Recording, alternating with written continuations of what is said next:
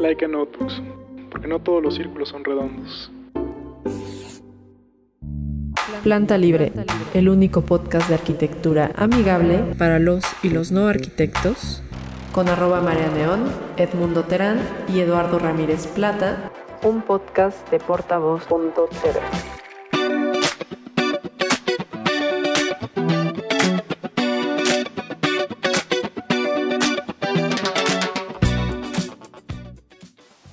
es un fragmento del texto titulado El aeropuerto sobre el lago, publicado el 5 de abril de 2018 en la brújula.nexos.com.mx. Basado en la opinión de los académicos que han trabajado sobre el tema desde el proyecto original en el 2012 hasta los análisis que hicieron desde la Unión de Científicos Comprometidos con la Sociedad, UCCS, sobre el proyecto del nuevo aeropuerto.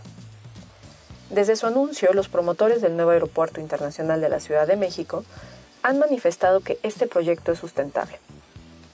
Esta aseveración la basan en los materiales de construcción y el diseño arquitectónico que busca reducir la huella energética del edificio al bajar la necesidad de clima artificial.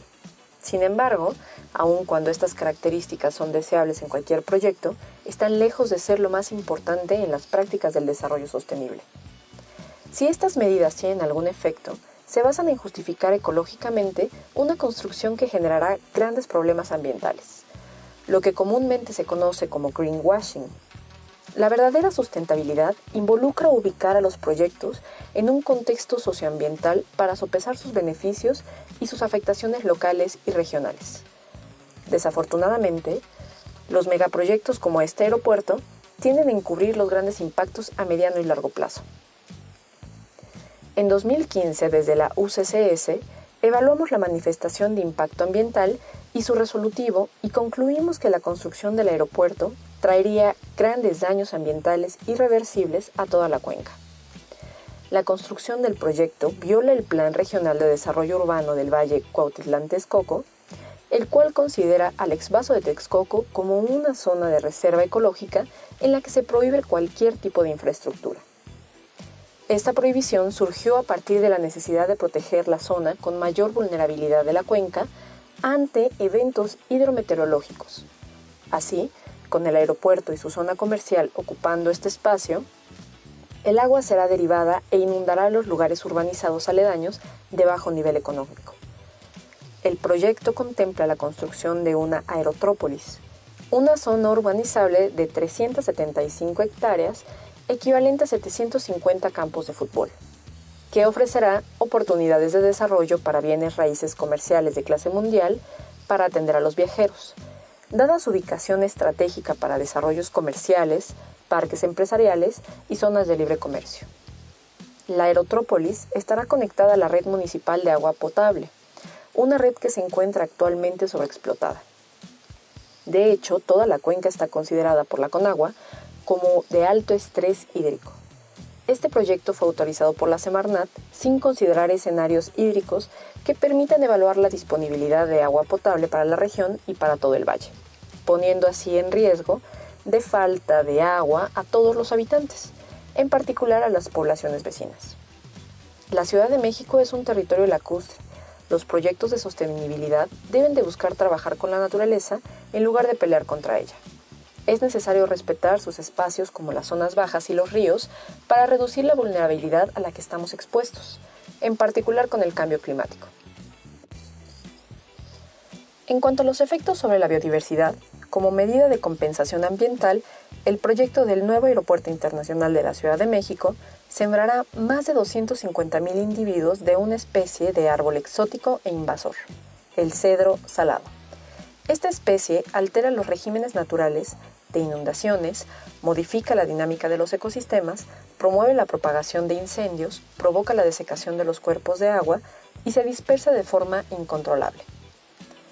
Asimismo, la manifestación de impacto ambiental utiliza elementos técnicos deficientes para evaluar el impacto que sufrirán las 250 especies de aves, omite información deliberadamente, no cuenta con un programa adecuado para el manejo de la ornitofauna y minimiza el riesgo por colisión entre las aves y las aeronaves. Es necesario recordar que los cuerpos de agua remanentes en el Valle de México queda solo el 2% de los originales, han sido el refugio de aves migratorias que vienen todos los años del norte del continente. Estas aves cada día ven más diezmadas sus zonas de migración al contar con menos cuerpos de agua. Por lo tanto, es irreal considerar que las, aves que habitan originalmente el vaso donde se asentará el aeropuerto simplemente buscarán otro hábitat. Lo más probable es que mueran o causen la muerte de muchas otras aves al pelear por el escaso espacio del humedal. Las obras asociadas, al nuevo aeropuerto también son fuente de impacto sociosistémico. Se está considerando la construcción de al menos 12 proyectos viales, con un total de 190 kilómetros, entre los que se encuentra un segundo piso para el viaducto Río Piedad y la autopista urbana oriente sobre Xochimilco e Iztapalapa. En una ciudad que ahora busca dar prioridad al peatón y al transporte público, los proyectos viales donde dan prioridad al auto generarán más contaminación del aire, destrucción de áreas verdes y reducción de áreas para la infiltración. Desafortunadamente consideramos que se están repitiendo los mismos errores de los últimos siglos en gestión de agua y tierras, donde el Estado está dando prioridad a la inversión económica antes que al bienestar de los habitantes y los efectos ecológicos en una región de por sí altamente vulnerable. Los costos ambientales ocasionados por decisiones poco fundamentadas y debatidas los pagaremos todos, en el corto, mediano y largo plazo. Hola amigos. este pequeño, pequeño, pequeño fragmento que queremos que es un texto que, lean, que chequen, eh, buscan en la página labrújula.nexos.com.mx y un grupo de académicos hicieron un, compendio de, puntos a nivel ecológico, de, eh, pues desde el punto de vista de su campo de estudio de cada uno de ellos, sobre las repercusiones eh, ecológicas que tendría la construcción del nuevo aeropuerto. Entre ellos está Fernando Córdoba, eh, Luis Zambrano, Elena Kotler, Omar Arellano. Queríamos todavía, ya habíamos hecho un, programa previo, primero que nada, yo soy arroba marea neón. Yo soy Eduardo Ramírez Plata. Y queridos amigos, este es su podcast favorito sobre arquitectura para los y los no arquitectos Planta Libre. Edmundo, como siempre, está llegando tarde y el día de hoy está con nosotros Elias Catán, bienvenido. Hola, muchas gracias por invitar. Eh, pues para platicar con nosotros sobre, sobre bueno, ya habíamos como, como arranqué un poquito al principio, eh, ya habíamos platicado un poco sobre la información que teníamos del aeropuerto antes de que eh, pues tuviéramos presidente electo. que fueran las elecciones siquiera. Así es, y estaba con nosotros Mauricio Lorenzo Rocha, perdón, eh, platicando sobre pues estas dudas que teníamos sobre pues la infraestructura que le iba a acompañar, el tiempo que iba a tardar la ejecución, etcétera. Pero creo que ahorita ya tenemos dentro de todo un poco más de información. Y ahora la novedad, digo, amigos que no son mexicanos, como siempre mandamos saludos a, Brasil, que nos escriben bien seguido. Eh, ya tenemos presidente electo. y además. Presidente. Ajá, y además eh, la noticia de que eh, pues se va a someter a una especie de consulta. Y bueno, en México ahorita las cosas están como bien polarizadas. todo el mundo está como de, ay, pues pues para eso lo contraté, ¿no? Pues para que él tome las elecciones y las decisiones y yo qué voy a saber, yo no sé nada de aeronáutica, etcétera, etcétera, etcétera, etcétera, ¿no?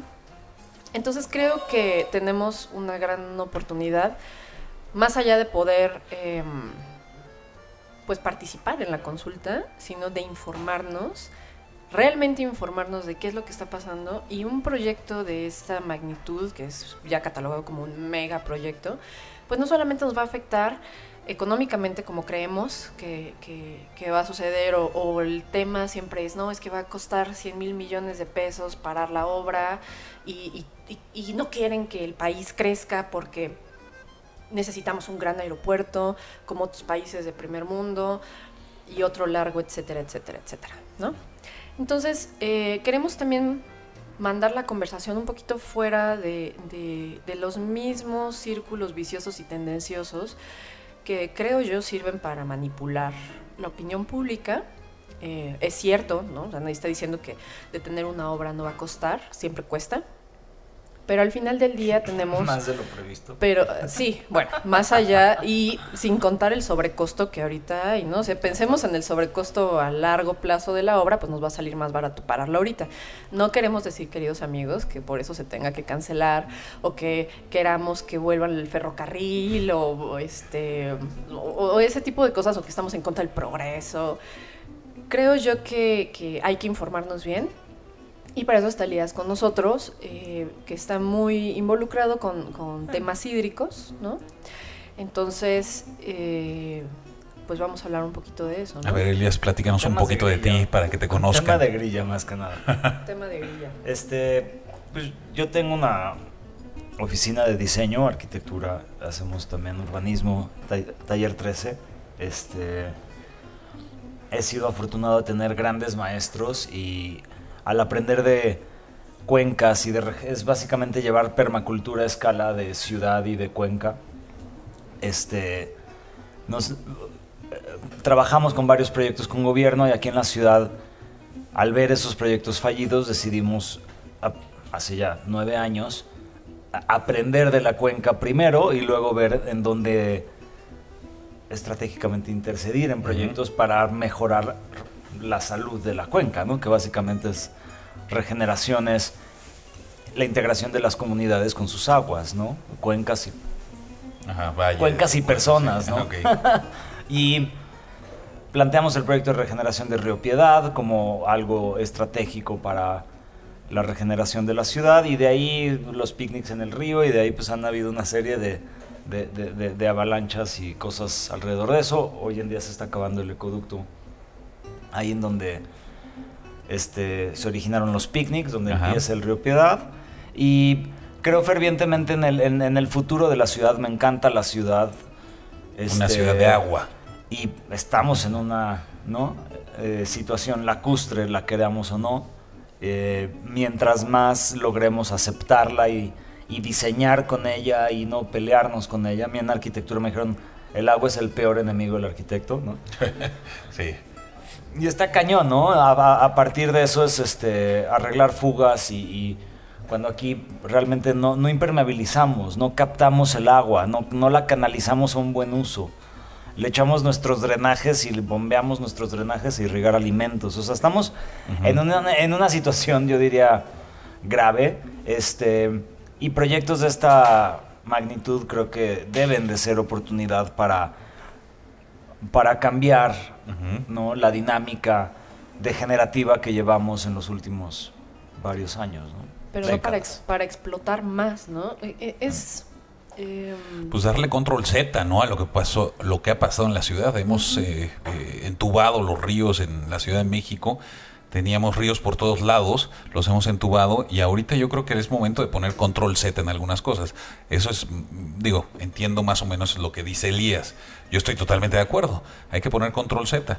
Pero bueno, hablando específicamente del proyecto del, del aeropuerto, eh, vamos a entrar ya al tema del aeropuerto.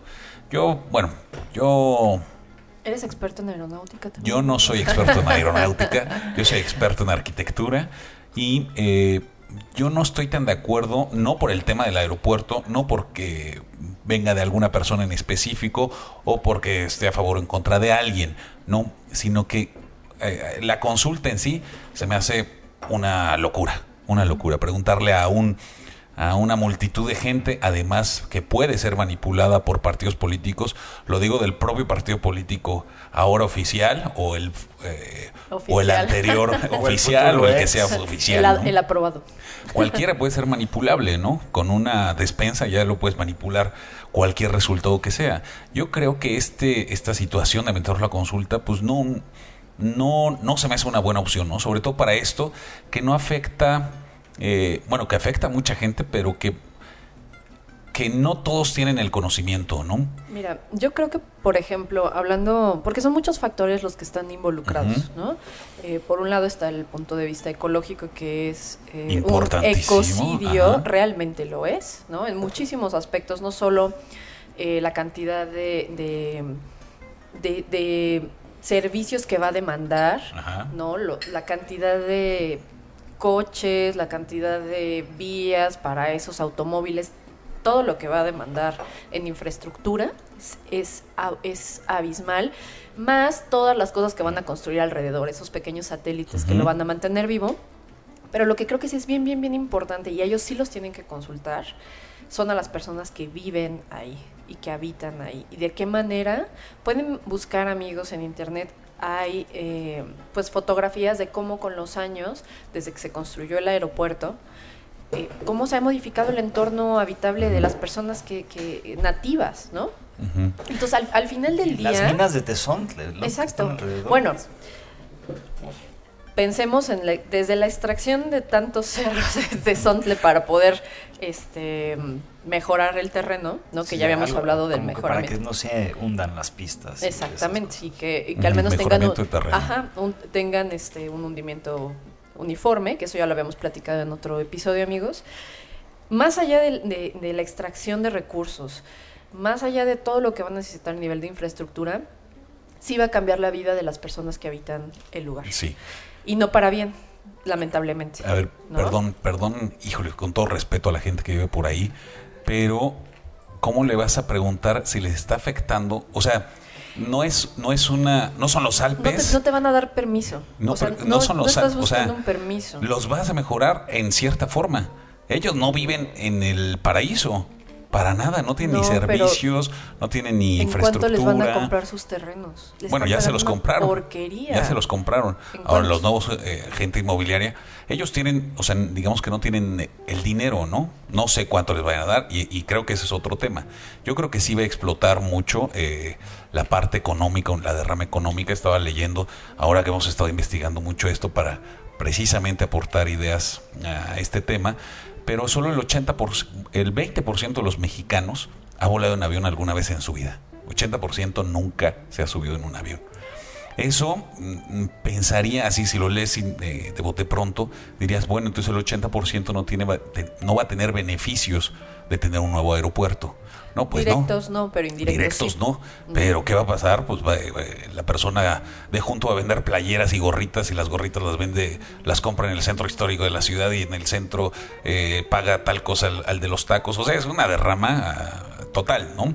No es que solo se vea beneficiado las líneas aéreas o los negocios inmediatos, ¿no? O sea, va a ser desde las casetas, la infraestructura, el turismo, los que llegan a Xochimilco, los gringos que llegan a Xochimilco, a Coyoacán y demás, ¿no? En fin, yo creo que no es solamente eh, la inmediatez, ¿no? Sí, pero yo creo que, que, no necesitas que te den un permiso, porque cualquier cambio en un barrio, en una colonia, siempre presenta este, resistencia y hostilidad de las personas que habitan ahí, sino que tienes que mediar y negociar con ellos. Sí, un poco por idiosincrasia, yo, yo sí, ¿eh? también, pero tienes que, buscar una manera en la que, bueno, yo voy a hacer mi aeropuerto, pero ¿de qué manera yo te voy a beneficiar a ti, habitante? No de, te voy a beneficiar pagándote una porquería por tus tierras o por tu casa para que vayas a ver a dónde diablos a vivir. Y, y efectivamente, tal vez haya un derrame económico, pero en muchos lados se ha hablado, eh, digo, pensando en lo de la aeronáutica y demás, ahora sí que suena como de la aeronáutica, pero em, hablaban de por qué precisamente en muchos otros países, en muchas otras ciudades tienen, tienen dos aeropuertos o tres aeropuertos y funcionan bien. El asunto es por qué todos los vuelos tienen que hacer escala en Ciudad de México. ¿Por qué no mandas uno a Tijuana? ¿Por qué no mandas uno a Cancún? O sea, no lo sé. O a Puebla o donde quieras, ¿no? Sí. Entonces, la cuestión aquí es la grandilocuencia, la voracidad y evidentemente una especulación inmobiliaria de un punto que se va a desarrollar de aquí a 50, 80 años. y escoger el peor punto de un terreno. Exacto, porque creo que eh, digo, basándome un poquito en el texto que, que, citaba al principio, el estudio que hizo la UNAM había dicho que Tizayuca era, era la mejor opción para hacer otro aeropuerto. Pero es que no forzosamente tiene que ser, porque también, imagínense amigos, construyen el enorme nuevo aeropuerto que se va a tardar no sé cuántos años. ¿Y qué vamos a hacer con el viejo? Y siempre preguntan, bueno, ¿y qué va a hacer? Van, o sea, ¿por qué tenemos que demoler, gastar dinero, recursos en demoler algo y volver a construir? Cuando sabemos Sí. que construir tampoco es lo más sustentable, Ahora, ¿no? eh, eso tiene que ver, queríamos traer a un piloto, desafortunadamente no pudo venir, pero bueno, queríamos traer eh, técnicos aeronáuticos para que dieran su opinión. Pero si se fijan en una foto aérea y ven las diferentes ciudades que están cerca de la Ciudad de México, obviamente la zona donde se va a ubicar, parece que lo estoy defendiendo, ¿eh? no lo estoy defendiendo, nada más estoy analizando. Pero está cerca de todos. A mí me impresionó, digo, mi, mi familia siempre hemos vivido aquí, pero un hermano se fue a Querétaro a vivir. Y ahora que fuimos a Acapulco, eh, resulta que para los chilangos ir a Acapulco son tres horas, ¿no? Tres horas y media. Para él, además del gasto, implica hacer siete horas, ¿no? Entonces es, digo, porque es cruzar toda la Ciudad de México. Entonces, eh, piensa que un eh, aeropuerto, a lo mejor más para Cuernavaca, a él ya, a él, como a todos los de Querétaro, toda la zona del Bajío, ya les implica este hacer mucho más horas que si está en esta zona. Pero ¿no? ahí vas al, al que está al Benito Juárez. O sea, Ah, ok, el- ok, si dejaran el Benito Juárez. Sí, no, ahorita sí, el Benito claro. Juárez les queda de lujo, ¿no? O sea, yo, yo creo que se tendría que hacer otro y funcionar alternativo, o sea, simultáneamente. No, no, Sí, pero ya, ya viste que eh, ya hay un estudio donde dice De que las rutas. rutas. no son compatibles, las rutas de aterrizaje y de despegue. ¿Y qué pasaría con un tren de alta velocidad? O sea, es que se va a gastar tanto dinero en un mega aeropuerto gigantesco que no puedas construir un tren que te lleve a otro punto que igual y les queda mucho mejor a los que viven en Querétaro. Un Sí, sí, sí. Sí, un tren, un tren sería ideal, ¿no? De hecho No, está programado. Hyperloop, Hyperloop. Ajá. Bueno, estaría ideal, ¿no? También este creo que Fernando Roberto está metido en esos en ese proyecto, ¿no? Se estaba planteando algo en Guadalajara. Sí, pero No, pero, o sea, aquí creo que el grave problema que no estamos viendo es que, que no sepamos aprovechar el potencial de una inversión para que genere un bien positivo, Generalizado, General. orgánico, ¿no? o sea, para tanto el agua como la vida, como las garzas, las palomas, los ajolotes Sí. y todos los habitantes de la cuenca. Y tú que estás metido en eso, debes de recordar o debes de tener conocimiento de un proyecto que ya nos había platicado Lorenzo la vez pasada, que se llama Ciudad Futura. Sí, no. Es un Fan. proyecto que hizo, ya lo investigué, es un proyecto que hizo Teodoro González de León con Mario Sheckman, No, un- Al- Alberto Calach. pero también estaba Teodoro, ¿eh? Yo en el Y Teo- reportaje no, que sí, vi. Teodoro, pero, Pero Shekhan no. Shekhan no. Sheckman, eh, no. Te lo voy, En el lo, lo voy a, ¿Sí? lo voy a compartir porque vi un video también donde Ahí- aparecía el nombre de Mario Sí, es Alberto Kalach, Gustavo Lipkau, este, Teodoro, este, también José Castillo en algún momento estuvo participando. Y en fin, era hacer un aeropuerto precisamente en esta zona con el rescate lacustre eh, de toda esta zona, ¿no? Esa Inundar sería toda esa como mi premisa. ¿no? Aeropuerto, aeropuerto claro. con lago. Sin lago, Claro. no, para mí. Claro. ¿Y por qué no todo. pensar, o sea, ya está, ya está, se está haciendo, ¿por qué no pensar en cómo lo que se está haciendo mejorarlo? Yo pensaría, o sea, la Ciudad de México se está quedando sin agua en el subsuelo, yo pensaría hasta en inundar el actual aeropuerto.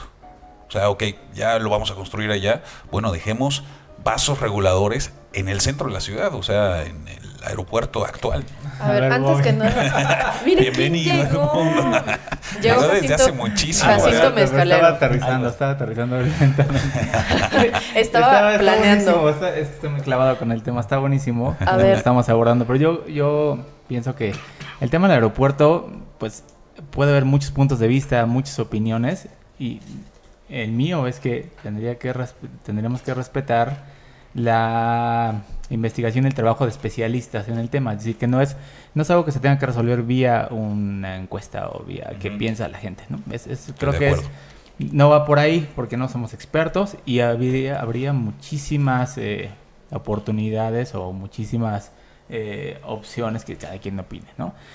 Sobre el punto de- del terreno donde está ubicado, también pienso que hay un impacto ecológico brutal, pero por otro lado, siempre va a haber un impacto en cualquier lado, ¿no? Y entonces en algún punto son los habitantes, en otro punto eh, los ajolotes, pero al final, pues la arquitectura es eso, o sea, lamentablemente no es el desarrollo, significa una agresión al medio ambiente, sea donde sea. Pero no, No, crees que hay no de, impa- de impactos a impactos. No siempre. Yo sí te puedo decir de, de varios lugares que he visitado que a la intervención humana mejoran. Sí, no, pero es una modificación en el contexto, en el Sí, entorno. Sí, a- pero si tu modificación está bien entendida en- dentro de las capacidades de tu ecosistema, esa intervención puede ser canalizada para mejorar biodiversidad, me- mejorar retención de agua, mejorar este carbono, sí. mejorar este eh, diversidad de especies para poder a- a- temas de cambio climático, ¿no? Que se ad- adapten a las condiciones Claro.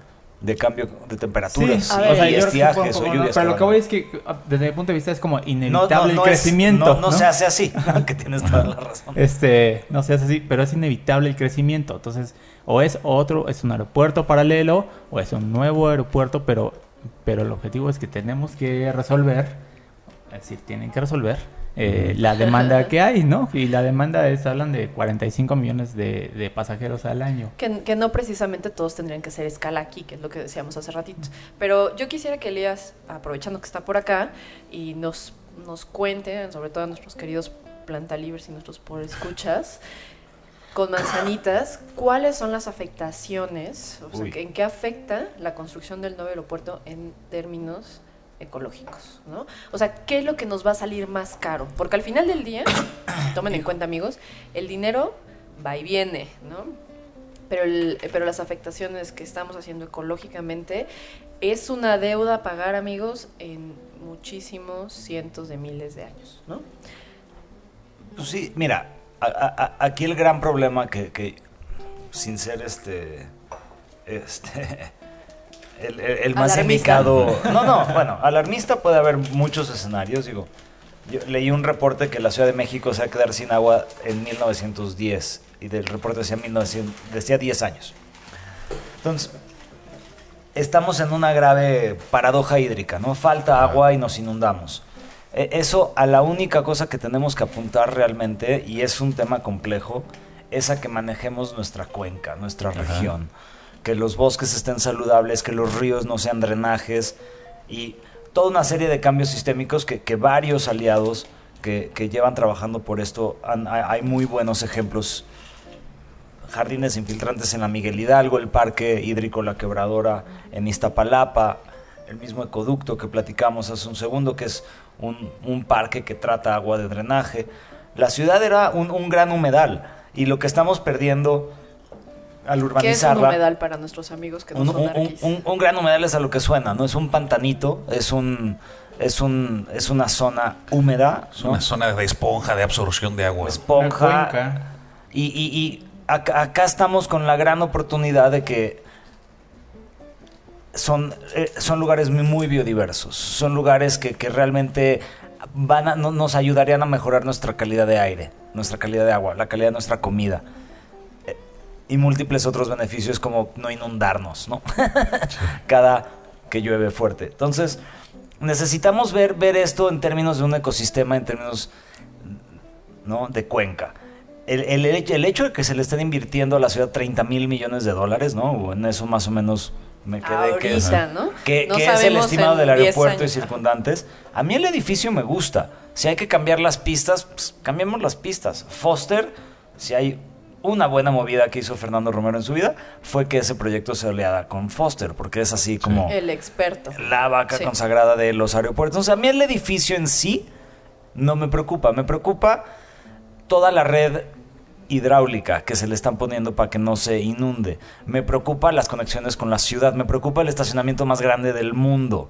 Me preocupa que sí, no, no todos directamente vamos a aprovechar o no el aeropuerto, pero incluso quienes sí lo van a aprovechar, el cómo está planteado hoy en día, van a ser horas al aeropuerto. Los Dos horas 190 al aeropuerto. kilómetros de, Ah, de sí. calles y de proyec- ¿no? 12 proyectos viales para 45 llegar ahí. kilómetros de segundos pisos en algún punto. Y uno en el viaducto, por cierto. Por ahí hay uno planeado viaducto, pero luego dicen que... Entonces, aquí lo que tenemos que aprender a ver para poder enmarcar las cosas en un no, no y en un como sí, es que se haga el edificio y las pistas, ¿no? Sé que tuvieron que mochar suerros o algo para que se pueda aterrizar o algo así, pero digamos que todo eso va.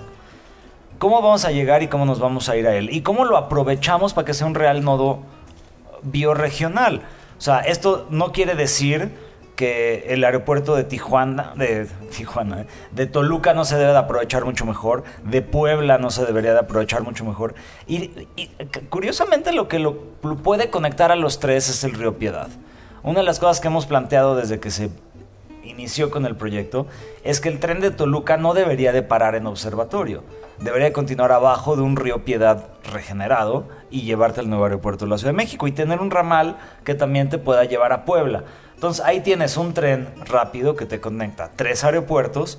También no quiere decir que el abandonar el viejo aeropuerto, perdón, o sea, el llegar al viejo aeropuerto y fumarte, ¿no? Inhalar el río Piedad y el río Churubusco o sea, son 100 mil litros por segundo que pasan por ahí de drenaje, básicamente. 80% de ese es lluvia, por cierto. Entonces, tenemos que, que, aprovechar una inversión de infraestructura de este nivel para que trate, lo, tratemos los drenajes localmente, revivamos los ríos, generemos un nodo bioregional. Por ahí, no sé por dónde, también debería de esto conectar por medio de algún tipo de tren o Hyperloop, ¿no? A Querétaro y nosotros lo planteamos con lo del muro a Trump, el otra Nation. Tú podrías conectar con Hyperloop de aquí a Monterrey a Dallas. Y por cierto, en Dallas hay muchísimo negocio mexicano que tiene base en Estados Unidos. Entonces, una manera de subirte una cápsula y llegar a Dallas en una hora, creo que ese es como el canal que a mí me gustaría como abordar. O sea, como vamos a meter la lana, pero la vamos a aprovechar bien, ¿no? O sea, claro. yo creo que nadie, yo tampoco soy, estoy en contra del edificio, de que no sé, porque como algunas personas que nos, o muchos nos ha pasado que llegas a la Ciudad de México y pues estás ahí como que a ver a qué hora te puedes bajar, ¿no? Y creo que ese es el, menor de los problemas, ¿no? Quejarte de que te tienes que esperar media hora o una hora para aterrizar o las conexiones o lo que quieras.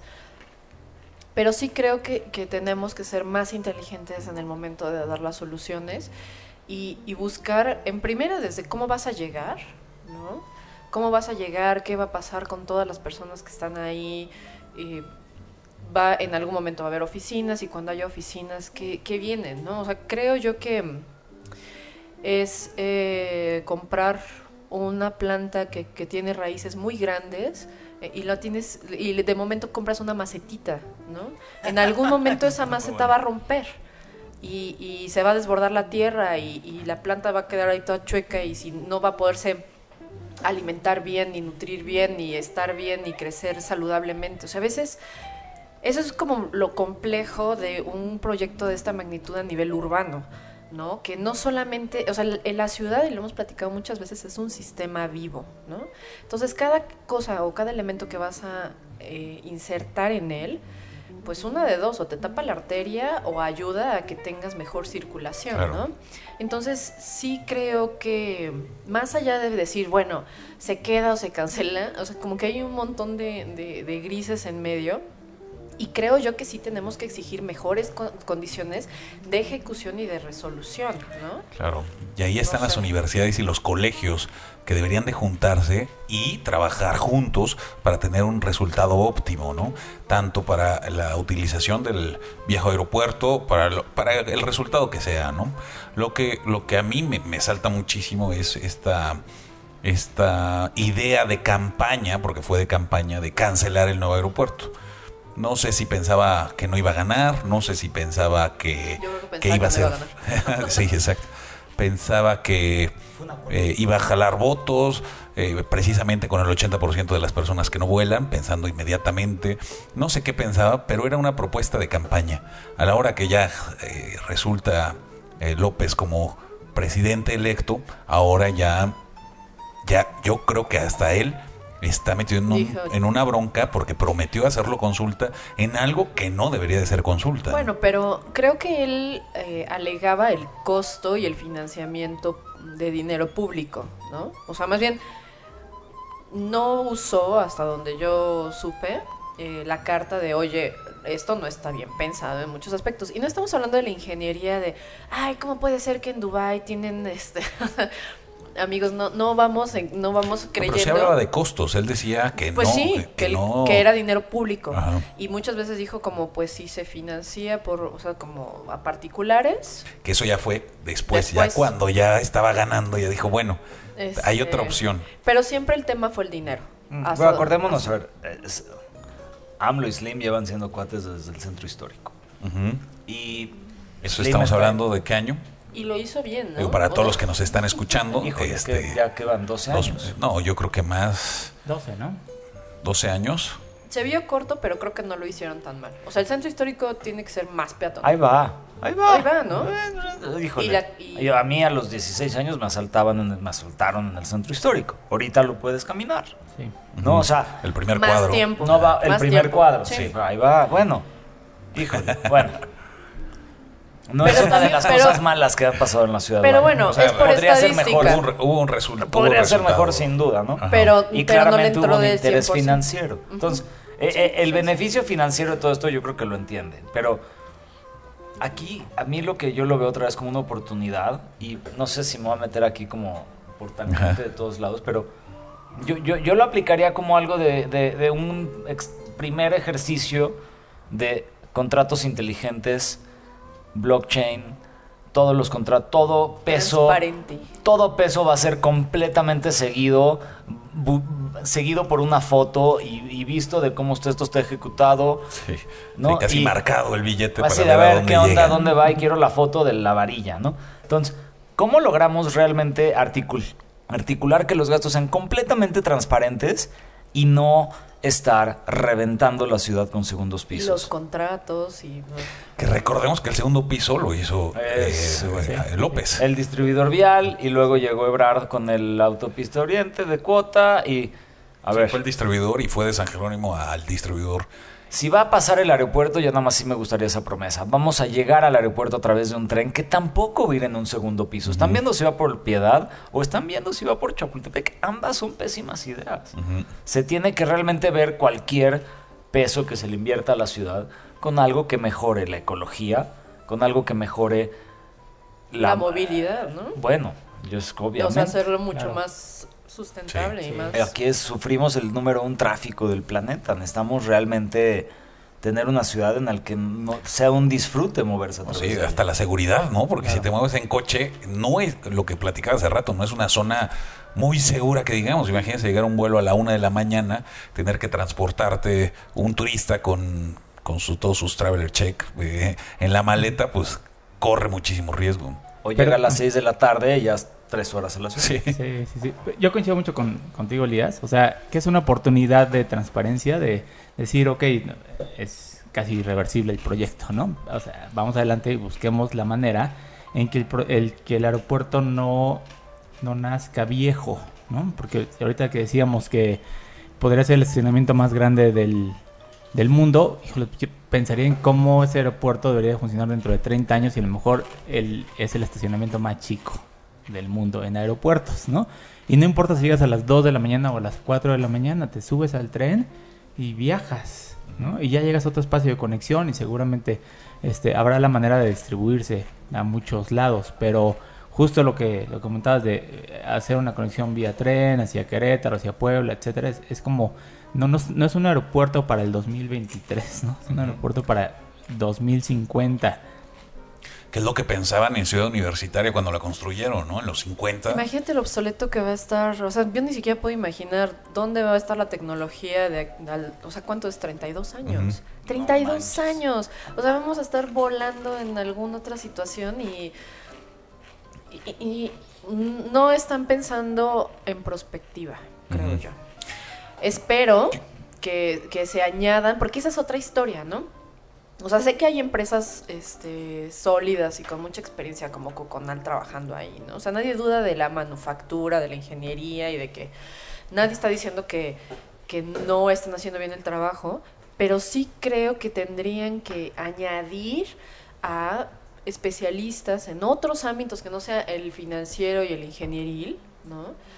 Para que entonces sí sea una solución mucho más integral y, y que se amalgame mejor con, la, con el modus vivendi de la gente que se va a quedar ahí, que por alguna razón no la va a desplazar, porque también yo pienso como, ah, chinga, ¿y ¿por qué, se tienen, ¿por qué tienes que sacar a toda la gente de ahí nada más porque quieren que lleguen más turistas a la Ciudad de México? Que pues en realidad no es como que se queden que son aquí, tierras ¿no? desoladas, precisamente por la, por la salinidad del terreno, ¿no?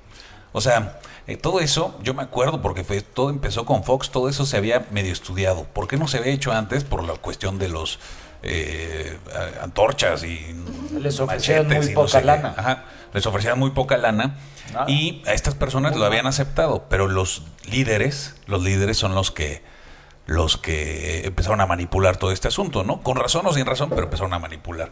Que eso también son otras tribus ahí. Esas son otras esa tribus. es otra historia, Entonces, ¿no? también, obviamente, es un golpe al ecosistema. Eso es indudable. Es más, cualquier avión que utilice, sea en la zona que sea, es un golpe al ecosistema. Que- que contamina más, las eh, toneladas que, que- que contamina en una ida a Europa es lo que gasta una persona de toneladas de dióxido de carbono al año. Entonces, bueno, con subirse a un avión ya es contaminante. Pero bueno, no, yo creo que también le estamos cargando mucho la mano a un proyecto, mientras que la gente no tiene todavía la cultura de, eh, de respeto al medio ambiente, ¿no? Em, eh, Desde, desde la casa, desde tirar la basura, el plástico en la calle, el- ahora están de moda los popotes, bueno, a mí me preocupan los popotes, las bolsas y los eh, las botellas de agua, ¿no? Sí, a mí también. Pero es... Pero es- un cambio fácil de hacer. O sea, ¿sabes qué creo? Como dijiste, hace ratito usaste una frase que es la clave de esta historia, ¿no? Usar control Z. Así de fácil. Y es, antes no nos llevamos todo en plástico. La No. gente, o sea, mi papá Para toda nada. su vida ha usado bolsas para el mercado. Retornables. Toda su vida. Usaban, compraban la Coca-Cola en retorno. Que si la Coca-Cola es buena o no, Ah, sí, es el cierto. punto. Sí, es cierto. En, Eran en vidrio, en vidrio. Ajá, eran retornables. Y todo, o sea, cuando Sí, veíamos, el la queso señora era en se iba... en papel de, de cera, ¿no? Exacto, y, lo- el huevo estaba todavía en los cartones y así Ya, se lo hay que hacer un programa específico de eso. Pero Porque hacia allá podemos- vamos. Sí, sí, sí.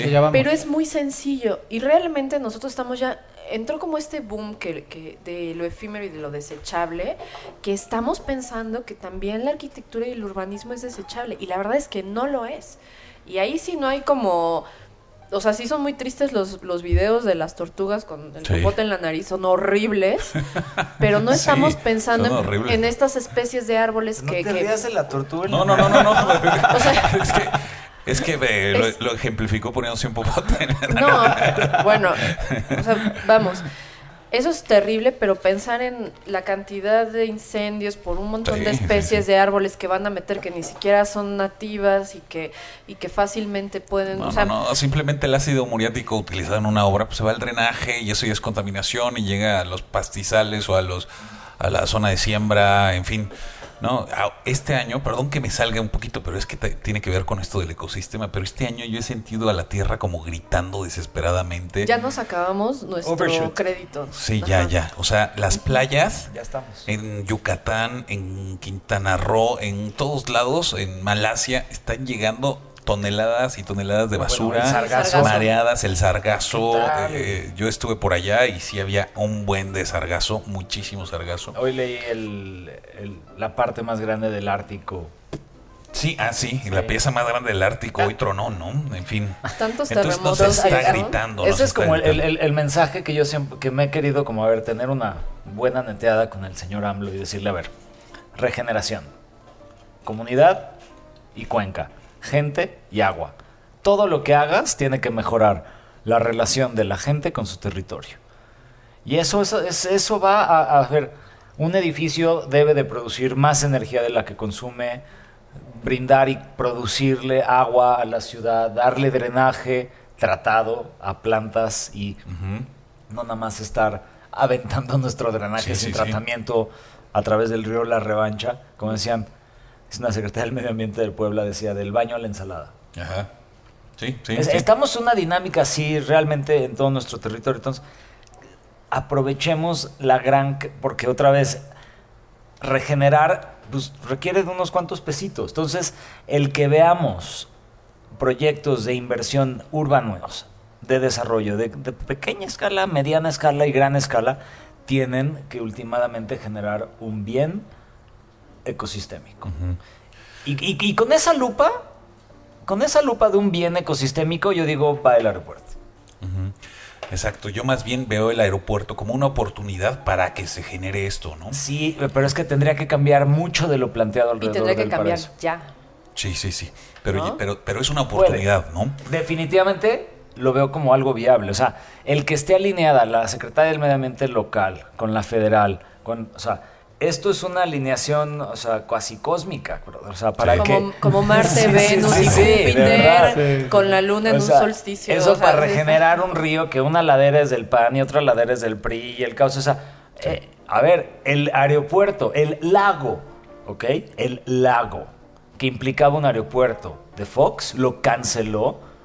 Sí, un muy mal manejo de Fox por darle muy poca lana Ajá, a, la- a la- a a- los a los terra- propietarios. a los propietarios de las tierras. Les debería de haber dado el doble de lo que querían. Sí, que eran eh, ¿No? tres, estoy inventando, Y pero que- tres pesos. O, sea, el día nada. que se canceló el lago de Texcoco, ojo, eh, yo no, yo no, yo no sería, yo no estaría haciendo nada de lo que hago si no fuera por Kalach y los planteamientos de la ciudad lacustre y esto de ciudad futura. O sea, realmente el día que se canceló ese proyecto, me- o sea, dije, adiós la ciudad. Sí. O sea, fue una depresión total. O sea, el que y eso, esa cancelación fue una movida política que AMLO tuvo que ver, ¿eh? Entonces, a ver, No son blancas palomas tampoco. Sí, porque estaba del otro lado en ese estaba momento. del otro lado y no le voy a permitir un gol al otro partido. La regeneración de los lagos, del todo el sistema lacustre alrededor de Texcoco, de los ríos, de las bosques de agua y demás, debería de ser nuestra Prioridad. prioridad, Sí, claro. máxima. El subsuelo de la Ciudad de México, si queremos tener menos afectaciones en sismos, es básico. Y los socavones y todo eso es resultado de exactamente lo Pero mismo. insisto, estamos satanizando este proyecto. No digo, a mí, de hecho, no me gusta. A diferencia de ti, a mí no me gusta. El edificio está A mí me da risa que Este, parece un pollito. Capi- un, un pollo es, es un pollito ¿no? asado. Pollito asado. Pero- Como edificio, Sir Foster. Sí. Yo, yo, yo, le- yo ahí sí le confío, ¿me entiendes? En términos de solo el edificio. Sí. Si el edificio y la inversión de eso, y la- lo, comercial y los turistas y los vuelos y el financiamiento y el BID y los fondos, si eso ayuda a regenerar la ciudad, tiene mi voto. Sí, exacto. Pero vamos a. eh, Es momento de exigir con ese proyecto que se regeneren otras cosas. Estamos viendo el lago de Texcoco. Pero ¿dónde están las lagunas de Zempoala ya vacías? ¿Por qué? Porque nos acabamos el agua en la Ciudad de México. La traemos desde Morelos, desde el Estado de México. Y ya vaciamos las lagunas de Zempoala. Creo que eran siete y ahorita queda una. Entonces estamos vaciando eso, ¿no?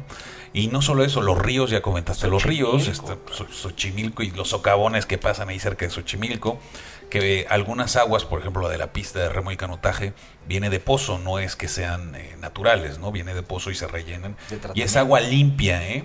Nada más que, bueno, pues se, se- se ve verde por porque está eh, permanentemente ahí, pero está continuamente eh, llenándose esta, esta pista. Pero bueno, ese es otro tema. El chiste es que podemos aprovechar esto como, como ser un ejemplo de ciudad sustentable. Para mí es una oportunidad, una gran oportunidad. Yo creo que eh, el asunto es que los tiempos de la ciudad siempre son mucho más extensos. Sí, y los políticos son mucho más cortos. Exacto, esa es la situación, ¿no? Los exenios y los gobiernos siempre van a ser limitados y reducidos con respecto a los tiempos de la ciudad. Pero sí es importante que, que los proyectos o las cosas se encaminen bien pensado y que, y que sea beneficioso. La bronca siempre es que pues hay otras cosas que, que están antepuestas como la lana, ¿no? Como los beneficios políticos, como, o sea, no están pensando en políticas públicas ni, ni en la ciudad, o sea, creo yo que en muchos aspectos tenemos que empezar a descentralizarnos porque ya no puede ser toda la Ciudad de México. Hay muchos otros lugares en el país que, que tienen un despunte interesante económico, digo Valle de Guadalupe, Ensenada, digo hablando del norte, ¿no? Eh, Puebla está creciendo ahí como puede, pero está creciendo, Ujú, ¿no? Querétaro. Querétaro también, habíamos platicado de Guadalajara, entonces sí tenemos que hacernos a la idea de que no todo ya tiene que pasar por el filtro de la Ciudad de México y efectivamente en cuestión del aeropuerto, la oportunidad, como dije al principio, porque ya casi nos vamos queridos amigos, es informarnos, tenemos la gran, gran, gran oportunidad de informarnos sobre algo que va a revolucionar la ciudad. No es un centro comercial, no es una torre, o sea, vamos, Torre Vancomer es nada comparado con lo que va a afectar el aeropuerto en muchísimos aspectos, ¿no? Eh, entonces sí es una gran, gran oportunidad de, de estar conscientes, de investigar, de informarse De y, y de, y de involucrarnos. involucrarse y de exigir mejores condiciones para la ciudad, porque no solamente va a ser ahorita, de que a que se termina todo eso y lo que estamos platicando con Elías y demás, pues si tenemos hijos, nuestros hijos o nuestros nietos lo verán, Sí. nosotros no, pero ya no podemos estar viviendo en, en la vida desechable de, pues, ay, a ver qué pasa mañana, ¿no? O sea, pues si se acaba sí, el agua, pues ya. Y ahorita vienen las lluvias otra vez aquí en México, amigos, y comienzan los ríos salvajes y la inundación y la pregunta es, ¿qué pasa con toda esa agua? ¿Se va directo al drenaje? Drenaje. y, y no está beneficiando a nadie ahí. Entonces, el asunto es de que todos estos cambios van a tener que ser pequeños, paulatinos, porque pues es eh, tener como una gran enfermedad, ¿no? La ciudad está enferma, siempre, por eso son ciudades, ¿no? o sea, realmente están enfermas siempre. Pero pues tienes que abrir como un huequito, ¿no? Como hacer una disección de un cuadro y mejorar ese cuadro, ir avanzando cuadrito por cuadrito. Y llegar un momento en el que todo el sistema va a funcionar mejor.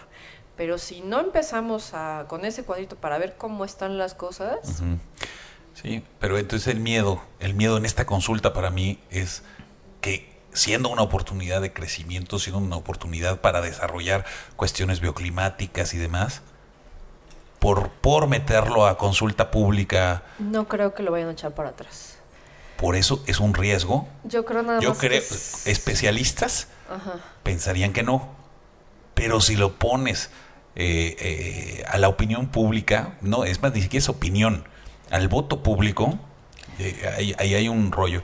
De hecho, Yo creo que solo investigue, es una les- denle una leída al, al artículo 35 de la Constitución, ya indica cómo debe ser una consulta pública. Es inconstitucional No. ahorita. No puede hacer una consulta así de fácil. No, porque ni siquiera es, es- es- no es el gobierno ejecutivo. Sí, o sea, más bien, ah, yo creo que es una cuota política, como por decir, bueno, ya cumplí, ¿no? Pero la mayoría votó que, ¿sabes? No creo que se vaya a detener, pero sí creo que es una gran oportunidad para las personas que están en los lugares indicados ahorita. Si usted nos está escuchando, amigo, en el lugar indicado, es el momento de exigir mejores condiciones, porque Claro. no, no es una batalla personal, sino es por un bien común. Ujú. Y hay que exigirlo todos desde donde Claro, estemos. yo desde donde estemos, pero habrá algunas personas que van a estar en los lugares adecuados en el momento indicado y creo que si son personas bien informadas, tenemos más posibilidades de, de que nos vaya bien en esta situación, ¿no? Exacto. Yo, yo ¿Con qué vas a cerrar el mundo? es que estoy pensando qué pasaría si en lugar de México fuera otro país y estuvieran hablando de, ¿no? Pensemos en un país Buen ideal, así. ajá. Este, ¿cómo, cómo, cómo lo estarían abordando, no? Y aquí tenemos un poco también el miedo de que en México las cosas a veces funcionan y a veces no. Y casi siempre eso pasa en todas las escalas. Eh, a veces funciona el internet, a veces no. La escalera eléctrica a veces funciona, a veces no. Y como que estamos acostumbrados a que así sea, ¿no? Van a reparar y dicen en el transcurso del día, Sí, ¿no? ¿no? Entonces a veces, a veces sí y a veces no. Entonces, si vamos a hacer un, un aeropuerto, pues qué tal que en esas no funciona, ¿no? Entonces, Ay, no, yo creo que lo rico de lo rico de esa discusión y, y- y No, la- he disfrutado mucho. Exacto, es que el, el reto es, eh, digamos, desde un pensamiento inocente. Ahorita abordamos cuatro cosas muy importantes que, que nada más con una charla ahorita acompañado de mezcal y botana pues, tampoco está tan difícil, ¿no? Que uno es establecer las premisas, ¿no? Esos, esos los puntos que mencionó ¿Qué es lo importante? Elías hace rato, ¿no? Es- tiene que cumplir con estos cuatro elementos. Ahí está la ecología en primer lugar, ¿no? Eh, segundo, que también estamos eh, especulando mucho porque hay una falta de comunicación. Entonces ahí hay un hueco en que... en- Que ya en lo que sabíamos que tenemos, también. que todo el mundo lo sabe, pues porque no, no sabemos claramente quién está participando, etcétera, ¿no? Entonces, el tercero es hablar de transparencia en los gastos. Y ese también es un súper reto y tampoco está tan, tan difícil, ¿no? Con la bandera que trae Am- AMLO, pues ¿Cómo debería dice? ser muy claro. Cuando salió el Bester dijo una frase que dije, ay, No les voy a como, fallar. no, Ay, güey, no. les voy que, a di- fallar. que dijo algo de, este, por e- fuera de la ley, nada, Ah, sí por encima de la ley, nadie. Ah, exacto. Sí. Y el último es pensar que es un, Ya, es, que es eres un proyecto. Ya te vi, eres Amlover. ¿eh? No, pero estoy, pues es que lo, lo chistoso, hay un, hay un este mono, no me acuerdo quién lo hizo, pero antes que, eh, que está Peña Nieto así como bien triste porque ya nadie habla de él. Y dice, no, antes ya ni una mentada, ya no me dicen nada. y en el periódico dice, AMLO dijo, AMLO hizo, AMLO respiró. O sea, como que todo está sobre lo que está Sí. haciendo y es tanto el reflector que está imposible no como... Sí, pues, sí, no involucrarte. Sí. ¿no? No, y tenemos que, esa es obligación. Perdón, Edu, no, hombre, y finalmente el, el último para estar como más tranquilos es que es un aeropuerto pues a 50 años. O sea, el, el actual aeropuerto, y haciendo un poco mi tarea, en el 54 se dotó de la infraestructura de la torre de control, eh, el edificio terminal, las pistas, es como el punto en donde, digamos, se, se dio el banderazo, ¿no? Porque antes de eso era simplemente un, pues, un aeropuerto o... Como el de este, Chetumal, perdón amigos de Chetumal. era, era parecido a lo de Toluca. ¿no? Una deportiva si habláramos Sí. este, entre Y estadios. de Desde ese- Teluca no les pedimos perdón. Y del 54 a la fecha ha recibido cinco ampliaciones. Entonces, híjole, yo creo que ahorita pensar en que se desahogue por otro lado, bueno, es como hablar de una sexta ampliación, ¿no? Pero bueno, ahí hay 44 millones de, de Sí, son prótesis, transacciones. prótesis, Es el aeropuerto más transitado en Latinoamérica. Eh, el primer vuelo, digamos, encima de la catedral, arriba de mil metros, fue en 1908. Entonces, o sea, tampoco es tan, tan viejo el tema. Claro. Creo que deberíamos como dejar que las cosas fluyan y más bien nuestra postura es exigir que se cumplan la comunicación, transparencia, las premisas claras, ¿no? Además que los aeropuertos siempre se proyectan por etapas de crecimiento, ¿no? Y la verdad es que hasta ahorita yo no he sabido que nadie exija de, bueno, la torre, la, la Terminal 2 no tiene tanto tiempo que se hizo Nada, y sí. ha tenido problemas infinitos. Entonces, sí hay que tener como mucho cuidado de, bueno, ¿cuánto se invirtió ahí y qué hubo? ¿Qué Sí, hubo, pero es que no? yo, yo creo que son parches y parches de algo que ya está obsoleto, ¿no? Que ya no O sea, cabe. ya, ya no cabe, ya no caben. O sea, no si aterrizas en la Ciudad de México, te avientas, puedes estar una hora arriba del, del avión avión. esperando que, que tome salida, ¿no? Que tome sala. O que Y- te den vueltas en el, ca- en el camioncito, ¿no? No, y, pero lle- lle- llevando eso realmente al, al impacto económico que lleva el no tener un, un, una real, un real nodo regional, no solo Puebla, Toluca, ¿no? Sino realmente la gente que, que- que conecta hacia Sudamérica, viaja, se van hacia Miami. Y eso, eso implica que aquí, de una de las vocaciones que yo sí realmente veo para el país es una transformación en que le digamos a Costa Rica con todo cariño y amor, pura vida, pero les vamos a romper la cara. O sea, sí, Sí. sí creo que tenemos una vocación turística extraordinaria que mejorando nuestra infraestructura de, de aeropuertos, de conexiones regionales, claramente de seguridad, legalización, ¿por qué no? Obviamente creo que es parte prioritaria el tema de pacificación del país. Si vemos estas inversiones como prioridades en temas de regeneración genuina, ¿no? De un partido político, creo que tenemos una gran oportunidad.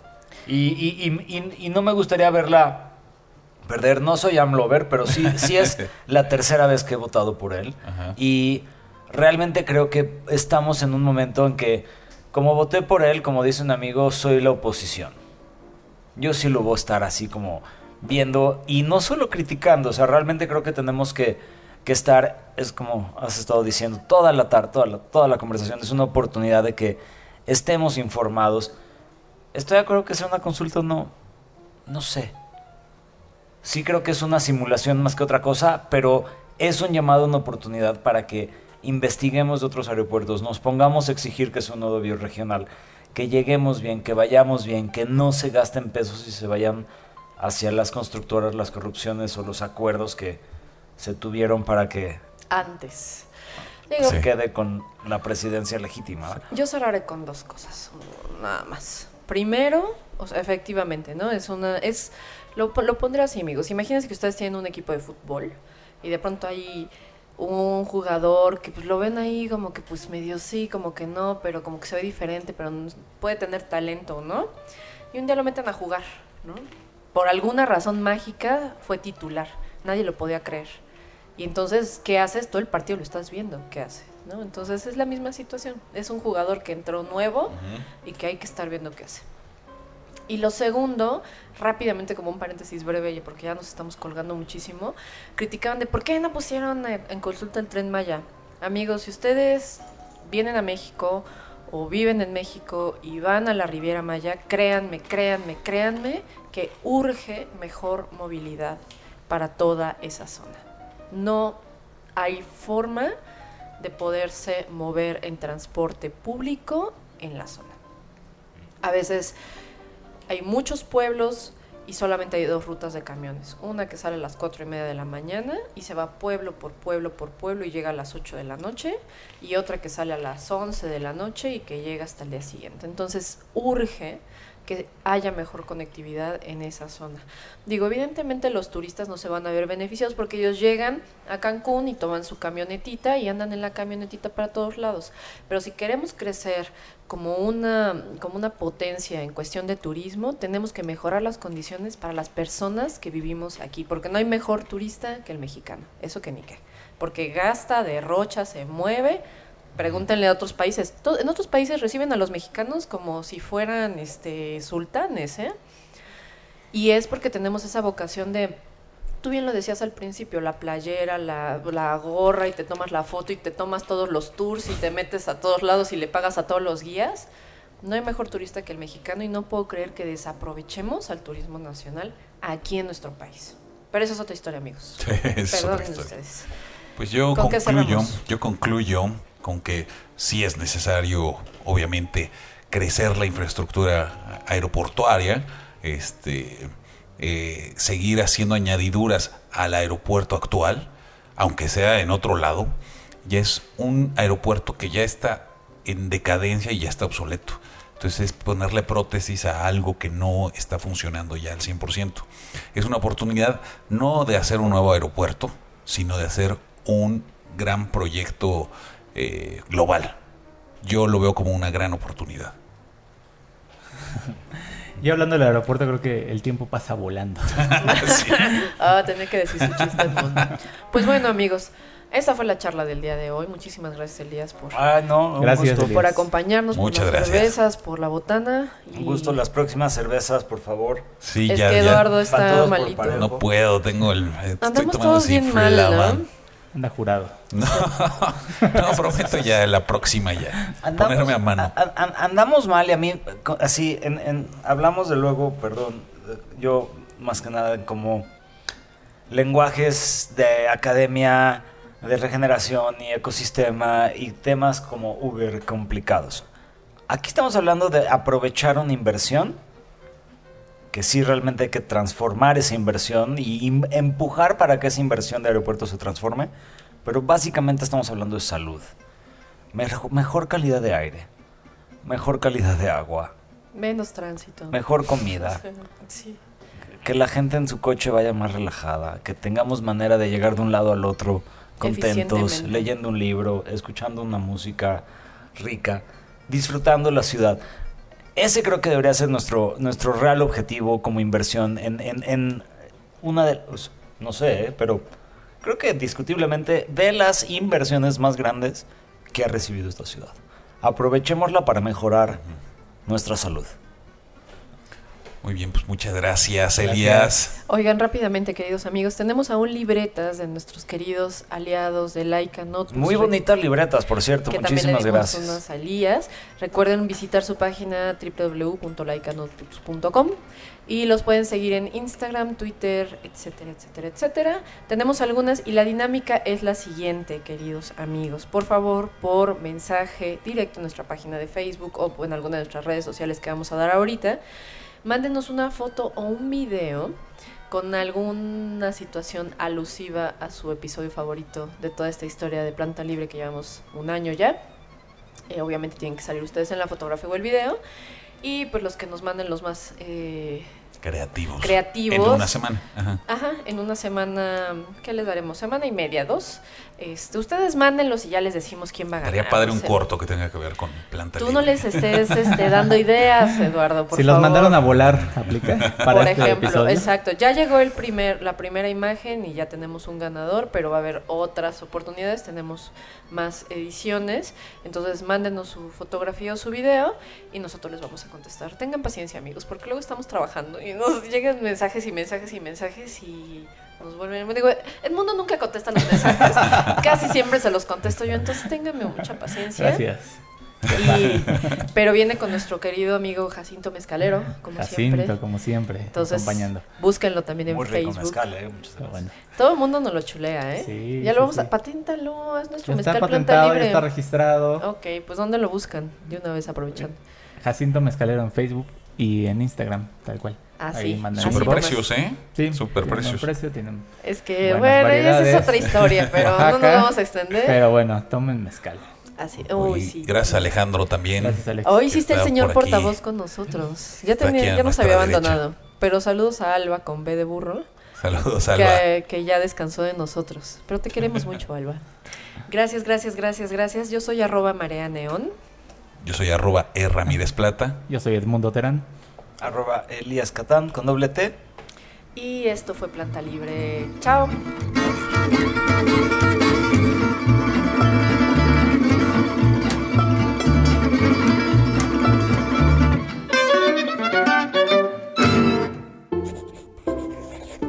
Like a notebooks, porque no todos los círculos son redondos.